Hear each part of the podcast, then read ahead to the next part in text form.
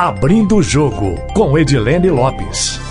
O nosso abrindo o jogo de hoje é com o ex-deputado federal Roberto Jefferson, que é o presidente nacional do PTB. Roberto Jefferson dispensa apresentações, mas como é uma tradição aqui no Abrindo o Jogo, a gente começar falando um pouquinho sobre a trajetória do entrevistado. É ele quem vai falar para a gente sobre os principais passos dele, importantes na política brasileira e sobre o momento atual da nossa política aqui no Brasil. O podcast Abrindo o Jogo tradicionalmente vai ao ar toda segunda-feira, mas como a política está intensa, teremos edições extras. Uma delas é com Roberto Jefferson. Jefferson. Seu Roberto, muito bom dia, muito obrigada pela entrevista, viu?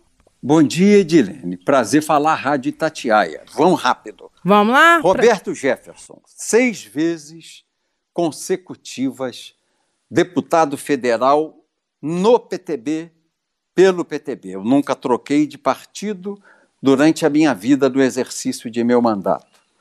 Presidi o PTB da cidade de Petrópolis, onde nasci, depois presidiu o PTB do Estado do Rio de Janeiro por seis anos.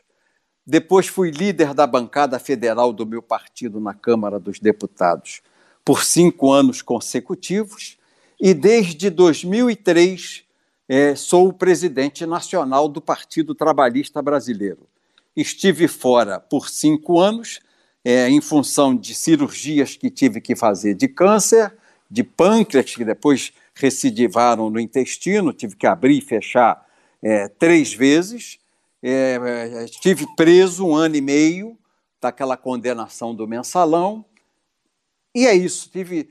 É, é isso, doença e prisão, que me afastaram do PTB por um, por um tempo de cinco anos. E, durante, e no final da minha cassação, em 2005, eu também me licenciei do partido por dois anos para poder responder a todos os processos que se moviam contra mim. Então, por cinco anos, nessa trajetória de 17, eu estive fora. Presido efetivamente há 13 anos o PTB Nacional. Senhor Roberto, agora que o senhor está presidindo novamente o partido e fortemente é, se posicionando em relação às questões políticas, o senhor tem alguma pretensão de voltar a ser candidato a algum cargo, que seja deputado ou senador? E rapidamente, porque essa é uma parte importante da história do Brasil, eu, o senhor teve uma, um papel crucial em denunciar o que foi o mensalão, que existe um Brasil antes e um Brasil depois do mensalão. Queria que o senhor falasse rapidamente o que o senhor quisesse sobre isso, se isso é um divisor de águas na história do Brasil, se o senhor sente que contribuiu bastante bastante nesse momento. E qual é a pretensão do senhor daqui para frente? O senhor vai se candidatar novamente? Por enquanto, não tenho pretensão política. Quero fazer um grande partido no Brasil. Tenho me dedicado a viajar sem parar. Só estou parado agora por causa do Covid. E eu sou paciente de risco, estou em casa. Não é? Eu estou aqui no lockdown. Mas eu, eu quero fazer um grande PTB para 2022. Então, eu tenho viajado o Brasil todo, do Oiapoque ao Chuí, de norte a sul, leste a oeste, sem parar. Eu tenho viajado sem parar. E não tenho pretensão política. Você me fez uma outra pergunta rápida? Se o senhor acha que há um divisor de águas no Brasil entre antes e depois do mensalão, como é que o senhor avalia ah, claro hoje o papel que, que o senhor claro teve naquele momento? Claro que há um divisor de águas, porque a imprensa ficou mais atenta, passou a olhar o PT com olhos clínicos, porque a imprensa antigamente via o PT como um partido humilde, nascido das comunidades eclesiais de base e do movimento sindical do Brasil, gente humilde, gente honesta. De repente, a imprensa viu que tinha um monte de ladrão lá.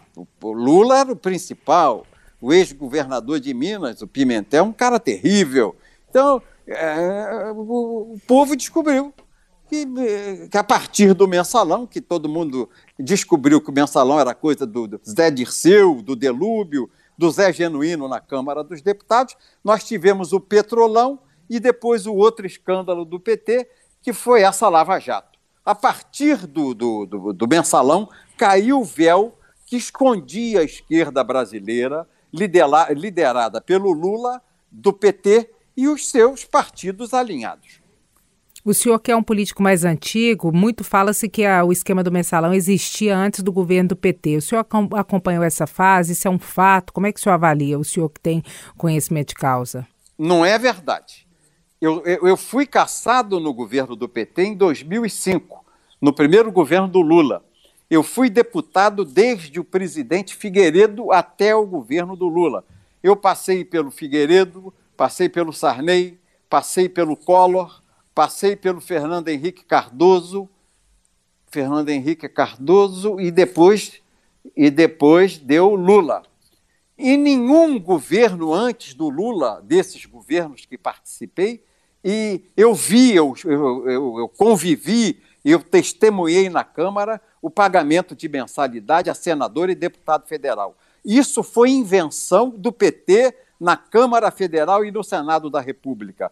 Eu conhecia mensalão em Câmara de Vereadores, em Assembleia Legislativa, mas nunca ouvira falar que na Câmara dos Deputados se pagava mensalão. Só vi isso no governo do PT, no governo do Lula. Senhor Roberto Jefferson, o senhor que trabalha no fortalecimento do PTB, o PTB deve ter candidato à presidência da República na próxima eleição. Vocês devem ficar com o presidente Jair Bolsonaro.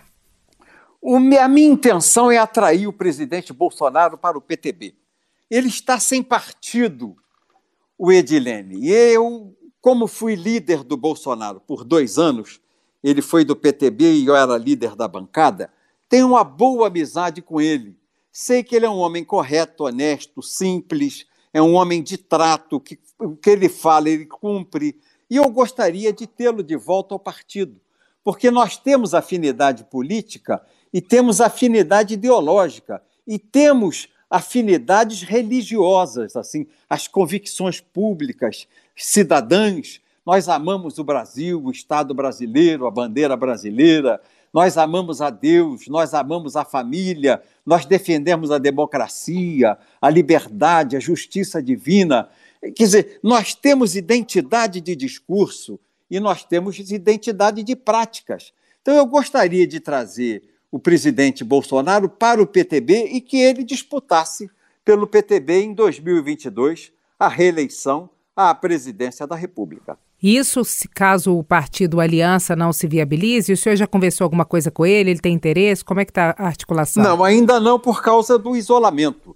Não tem nem avião do Rio é, direto para Brasília. O avião sai, pôs em São Paulo e de São Paulo segue. Mas eu tive, já você sabe disso, eu fiz, eu tive câncer de pâncreas, de cabeça de pâncreas, com três recidivas intestinais. Eu abri a barriga é, quatro vezes adenocarcinoma, fiz quimioterapia. A última cirurgia que eu fiz foi agora, em janeiro desse ano, no princípio de janeiro desse ano. Quer dizer, eu sou paciente de risco, eu tenho a minha imunidade baixa. É difícil para eu sair agora.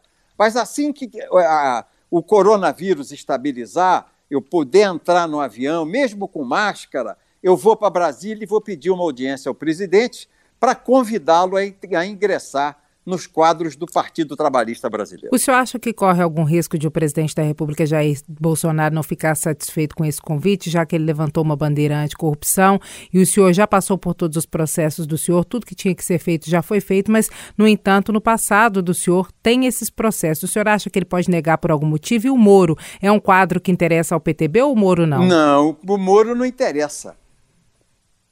O, o, o, Há um código de, de ética entre até os bandidos, já que você falou, corrupção no PTB. Há um código de ética entre bandidos que é a lealdade. Os bandidos são leais. Você veja que as facções, ADA, Amigo dos Amigos, PCC, Primeiro Comando da Capital, o Comando do Nordeste, eles se defendem. Quer dizer, há lealdade até entre os bandidos. Esse pessoal que tem currículo, assim, biografia muito rica, não é leal a ninguém. Eu me lembro do governador Leonel Brizola dizendo isso, Roberto. Esses caras que têm biografia, currículo muito rico, MIT, Harvard, esses caras que vêm com essa conversa para cima de nós, eles são leais ao currículo dele. Não servem para trabalhar no nosso governo porque eles não são leais ao chefe, ao partido ou ao governo. No primeiro vento, eles correm e metem uma faca nas costas da gente. Então eu vejo o Moro como um homem de uma bela biografia, mas um traidor do governo Bolsonaro. E eu não gosto de gente desleal.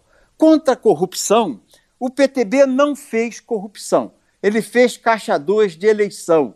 Eu defendo a dignidade de meu partido, porque o meu, meu partido não aceitou mensalão do seu Delúbio, do seu Marco Valério, não aceitou mensalão do seu Genuíno nem do seu Zé Dirceu. O PTB teve um acordo eleitoral envolvendo o Caixa 2 nas eleições de 2004 com o Partido dos Trabalhadores. O que não era aquela época, como é hoje, com a mudança da lei penal, não era aquela época chamado de corrupção. Então o senhor acha que o Bolsonaro topa? Pode ser uma não acho, possibilidade. Não sei. Isso depende dele, se ele topa ou não topa, eu tenho que perguntar a ele. Eu não posso decidir pela cabeça dele, mas farei o convite ao presidente. O que eu posso dizer a você que aqui ele encontrará homens viris, capazes de ir para a rua de espada na mão, espada sagrada da liberdade da democracia, para defendê-lo até o custo da própria vida. Você veja essa campanha de globalismo que há hoje, é, a TV Globo na sua, nas suas novelas, que em sua maioria são escritas por, por sodomitas. Esses diretores de novela da Globo, esses autores de novela da Globo, são todos sodomitas. A gente não tem assim nenhum preconceito contra eles, mas eles não podem querer impor esse comportamento às pessoas tentando destruir as famílias. Então, o que, que você vê na novela da Globo? O apassivamento dos homens, a virilização das mulheres e a tentativa de erotização das nossas crianças, de nossos pequeninos. Não é? é isso que você vê nas novelas da Globo. E eu não estou vendo, e eu estou achando que isso pegou um pouco nos deputados do atual Congresso Nacional. Passiva, o apassivamento. Eu não vejo um deputado viril levantar e colocar o peito na frente para defender um governo que é fácil de defender, que é o governo do Bolsonaro. É um homem que não rouba e não deixa roubar. Essa é a crise do governo dele. Ele não compra o parlamento, ele não dá dinheiro ao Senado, ele não dá dinheiro para a Câmara. Então, por isso ele tem sofrido essa grave oposição. E ninguém bota o peito, eu só vejo corajosa a deputada Carla Zambelli de São Paulo. Essa tem fibra, vai, vai para o pro programa de televisão, de rádio, vai a debate em, live e defende o presidente Bolsonaro. Mas eu não vejo um homem viril. Então eu, eu quero convidar o presidente para dizer ele aqui, a ele o seguinte: olha, presidente, aqui no PTB você não vai ver artista da TV Globo, não, nem gente apassivada por novela da TV Globo, não. Você vai encontrar gente viril, homens capazes de empunhar uma espada da justiça para defender o seu ideário, as suas convicções, os nossos credos que vêm dos nossos antepassados de cristandade, de amor a Deus. Vamos para a rua do seu lado. Diferente dessa turma que está aí é, andando de mão dada em shopping e trocando bicotinha na boca para fazer o marketing de uma coisa nova que o globalismo quer fazer, que é destruir a família cristã. Seu Roberto, aproveitando que o senhor falou em TV Globo, como é que o senhor tem avaliado a atuação da secretária Regina Duarte, que nos últimos dias tem sido alvo de muitas polêmicas? Ela é despreparada para o debate político.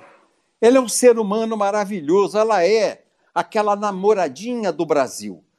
Mansa, serena, sensata. Ela não tem malícia para responder pergunta, Edilene, como você me fez, sobre a moral sua, Roberto Jefferson, e do seu partido, é, me espetando com corrupção. Ela não sabe sair de uma, de uma pergunta maldosa, como você me fez. Eu te respondi. Ela não saberia responder.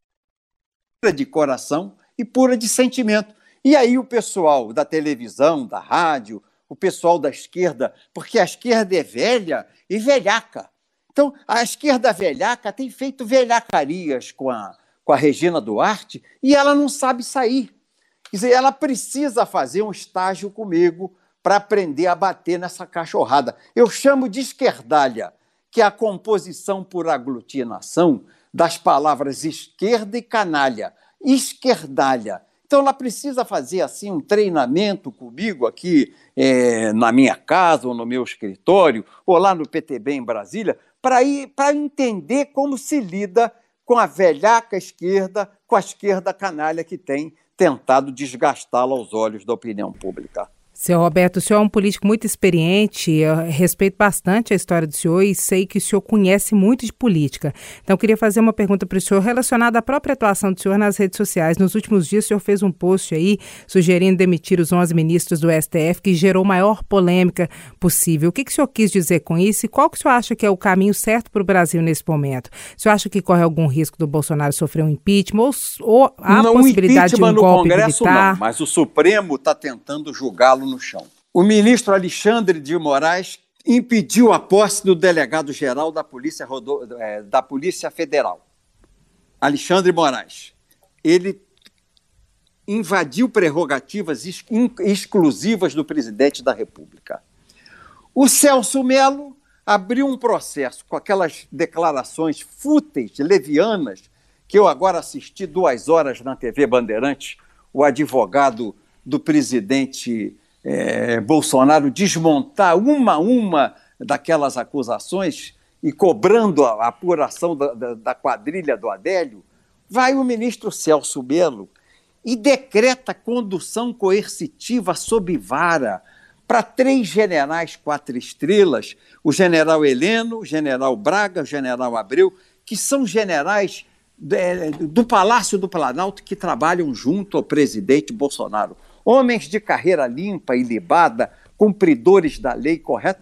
Vai lá o Celso Melo e decreta é, condução coercitiva contra esses homens.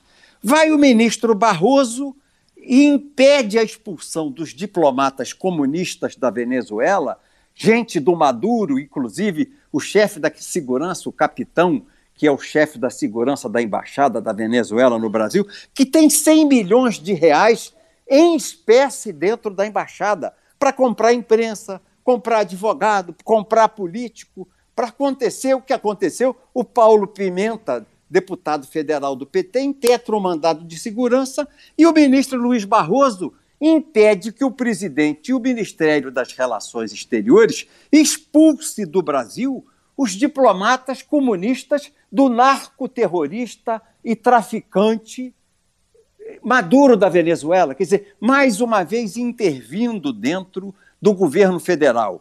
É o seu Marco Aurélio Melo, ministro do Supremo Tribunal Federal, amarrando as mãos do presidente, dizendo que o presidente Bolsonaro não pode é, tomar nenhuma ação de medicina e saúde, nenhuma ação de política de saúde no que toca a quarentena, a lockdown, a indicar medicação, o AZT, a hidroxicloroquina através do Ministério da Saúde. Isso não é problema dele. Ele só pode botar dinheiro. Então amarrou as mãos do presidente.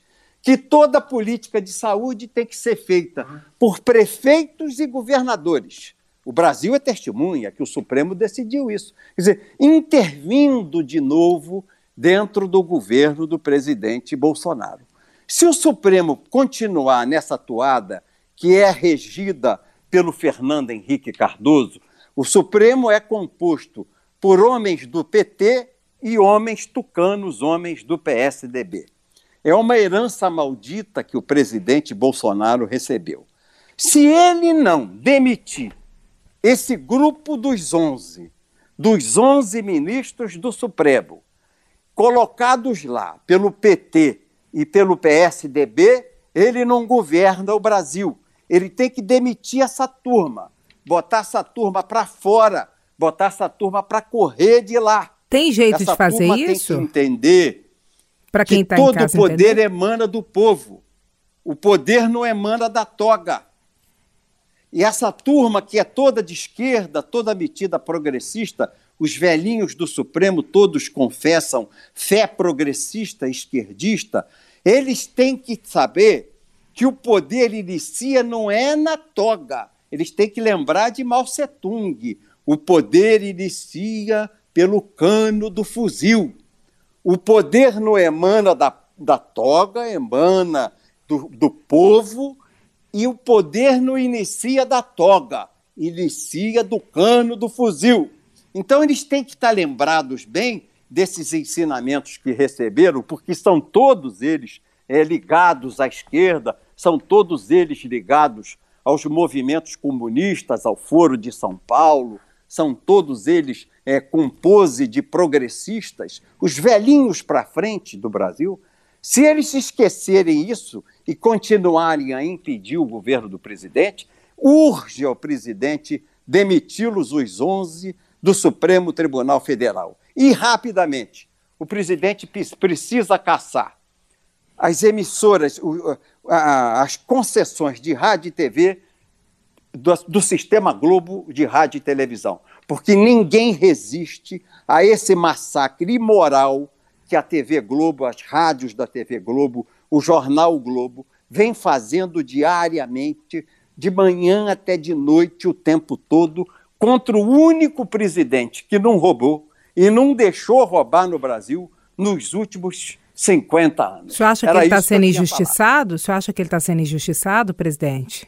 Claro que está, claro que está, claro que está. Ele não consegue colocar em prática a política de relações exteriores dele que o povo sabia. Ele disse: Eu não quero conversa com a Argentina, que hoje virou uma filial do PCC chinês. Inclusive, o PCC chinês fez uma base militar na Argentina. Eu não quero conversa com a Bolívia desse Evo Morales, presidente do sindicato dos, dos, coca, dos cocaleiros da cocaína, porque esse cara é comunista, eu não quero conversa com ele.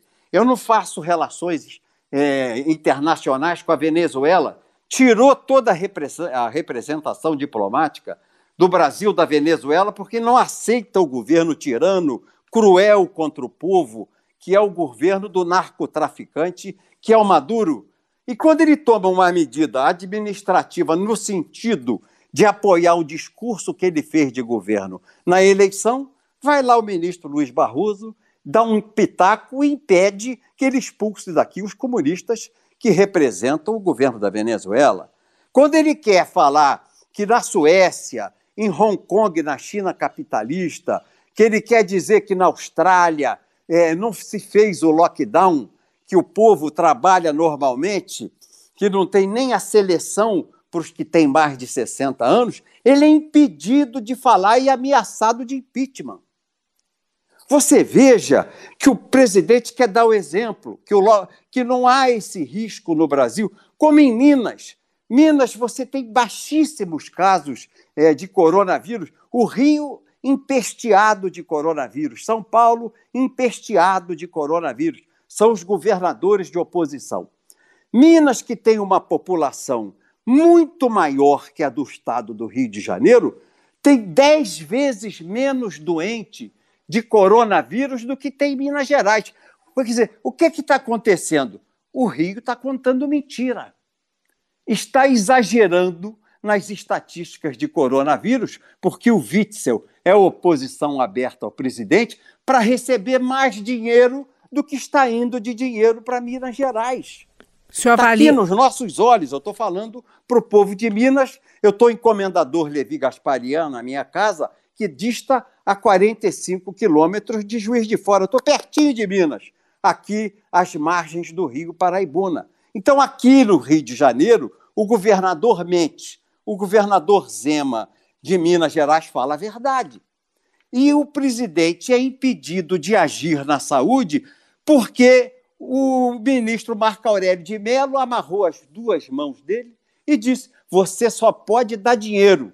Quem exerce a política, de saúde, dá as estatísticas, escolhe os remédios, compra os respiradores artificiais, são os governadores e são os prefeitos.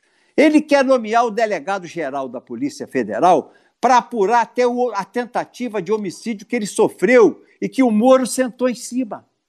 E ele é acusado de ser criminoso porque, como chefe de Estado, não pode cumprir a, a prerrogativa constitucional e legal que ele tem de nomear o chefe da Polícia Federal.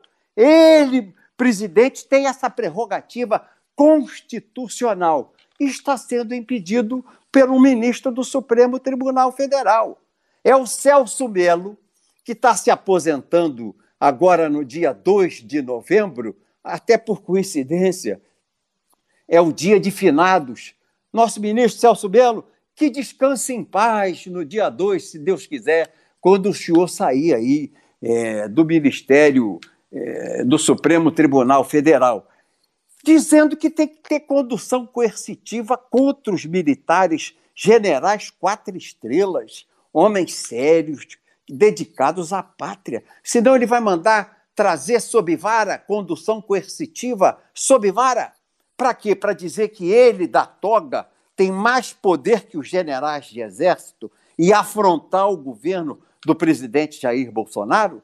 Então, o presidente, o mais rápido possível, tem que se livrar dessa turma de urubus. Seu Ele Robert. tem que demitir esses 11 ministros do Supremo que estão inviabilizando o governo que ele prometeu fazer ao povo do Brasil. Seu Roberto, de política eu sei que o senhor entende tudo. É possível fazer isso, demitir os ministros do Supremo? E precisaria, por exemplo, muita gente fala que o presidente Jair Bolsonaro está flertando com o golpe militar. O senhor acha que a tomada do poder pelos militares seria uma possibilidade? Essa demissão dos ministros que o senhor fala tem a ver com isso ou não tem nada a ver?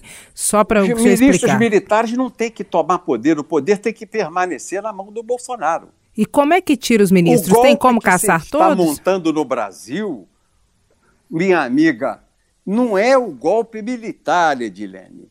O golpe que está se montando no Brasil é o golpe da toga, o golpe judicial. E tem Por jeito de demitir? o Supremo não podia ser político. Isso. O Supremo tinha que ser um órgão final de carreira do magistrado de carreira. O Conselho Nacional de Magistratura faria uma lista tríplice, entregaria na mão do presidente, ele escolheria um daquela lista de três entregue a ele pelo Conselho Nacional de Magistratura, que é o órgão máximo é, de disciplina, de política é, da classe dos magistrados no Brasil. O Supremo é lugar de juiz. Não pode o ex-advogado do PT, que nunca na vida deu aula numa universidade, nunca escreveu um livro, nunca julgou um processo, nunca foi juiz. Ah, eu era advogado do Zé Dirceu. É a credencial para ser ministro do Supremo? Não pode o seu Alexandre Moraes, que foi advogado a vida inteira, inclusive do PCC, o primeiro comando da capital, que é o, mais forte grupo de narcotraficantes do Brasil, que mandou assassinar um monte de agentes penitenciários, um monte de policiais civis, um monte de policiais militares.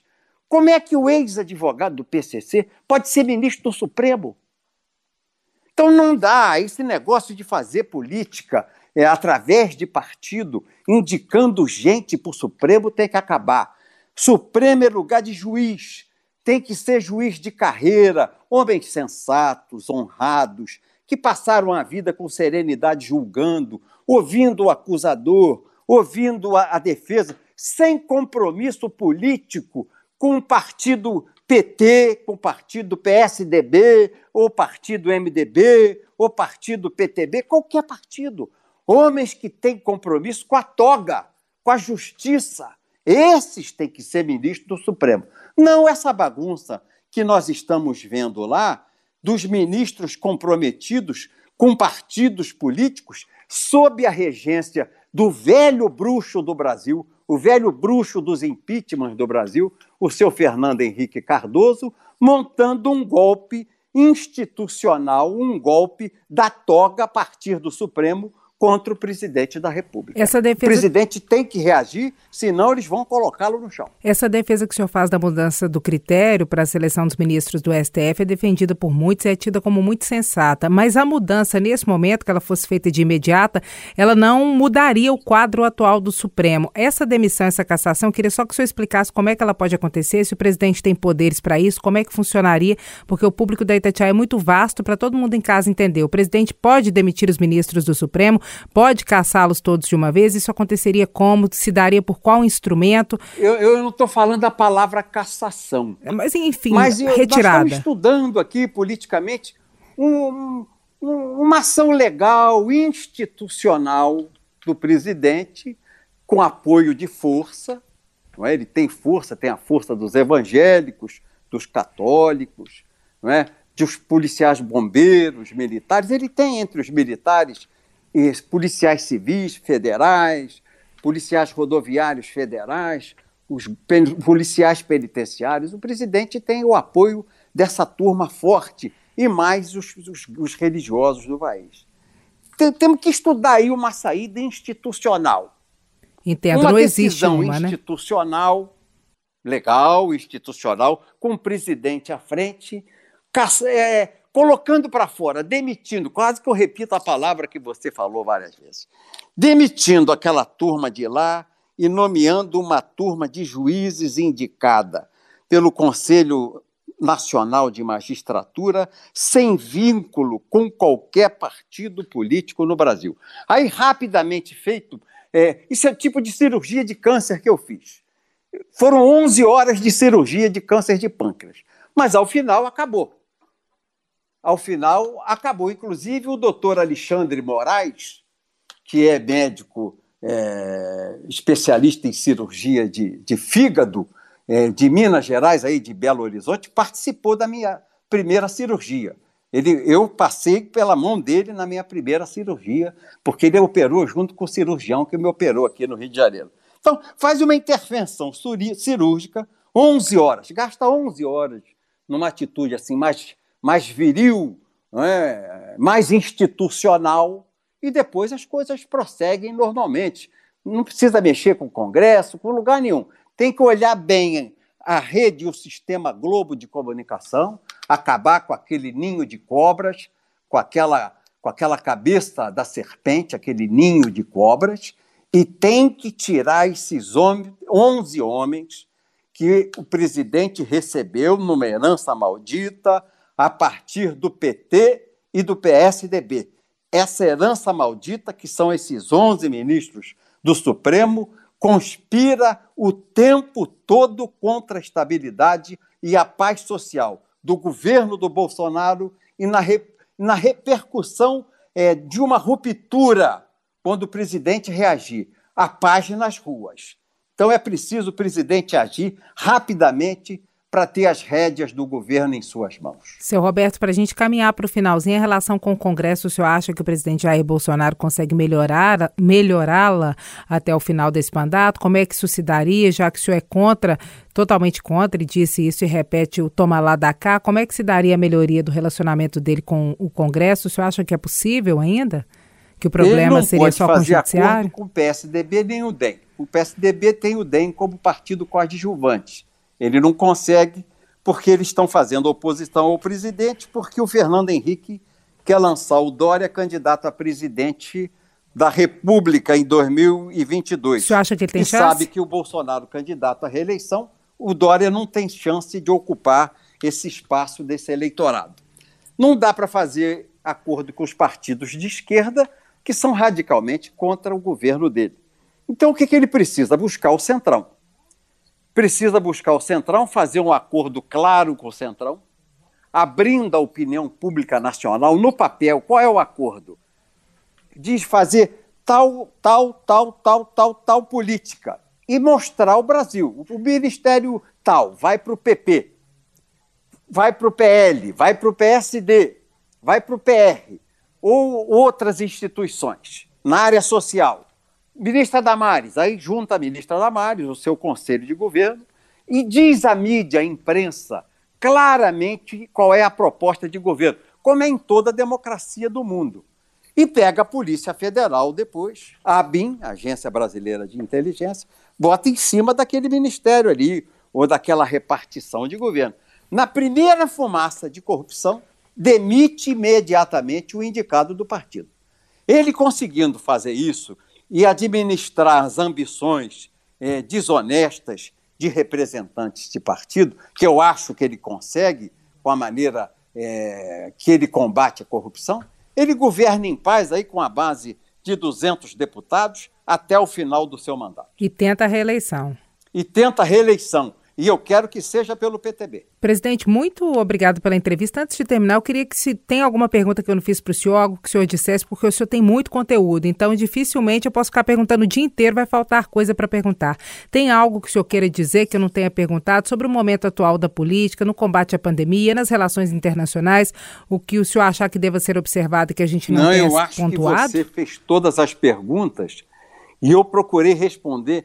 Tem coisa que é difícil explicar rapidinho. Mas eu sou direto na resposta, eu torno a coisa fácil de ser compreendida. Mas você vai ter aí algumas frases que você vai conseguir é, fazer mais sucinta e sucintas e apresentar nesse bloco de 10 minutos do jornal. E outra você vai conseguir fazer o podcast de um programa de 30 minutos. Eu, eu penso que você exauriu tudo que estava na, na, em voga na pauta, é, não me lembro de nada que houvesse faltado é, desses últimos meses da política nacional. Falamos de saúde, falamos de Supremo, falamos de Câmara, falamos de impeachment, Fernando Henrique. Não tem, não.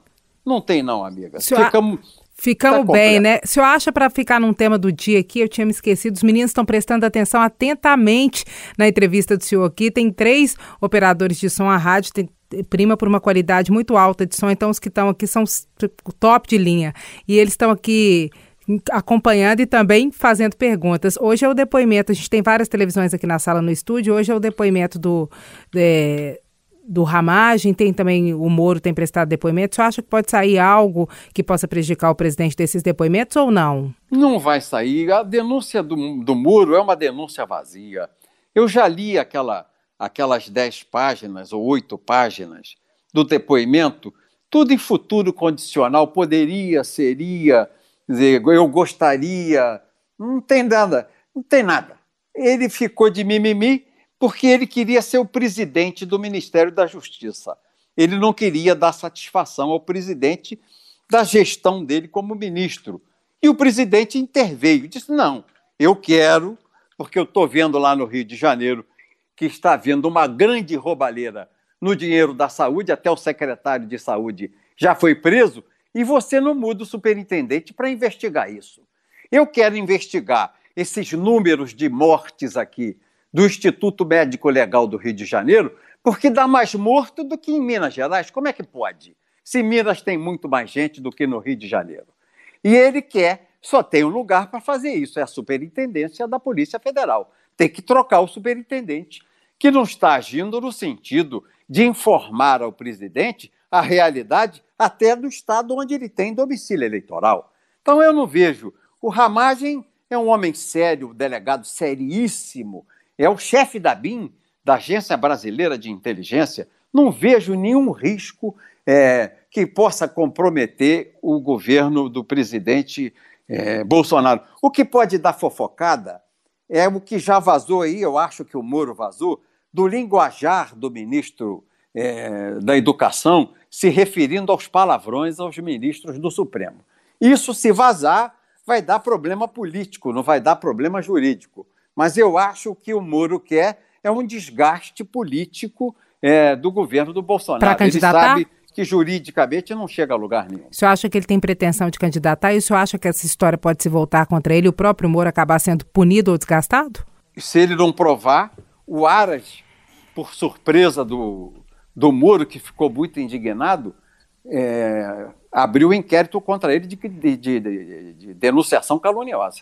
O Moro tem contra si hoje, aberto pelo Aras, o PGR, um processo de é, denunciação caluniosa. Se ele não provar é, qualquer crime do presidente, ele vai ser processado por denunciação caluniosa.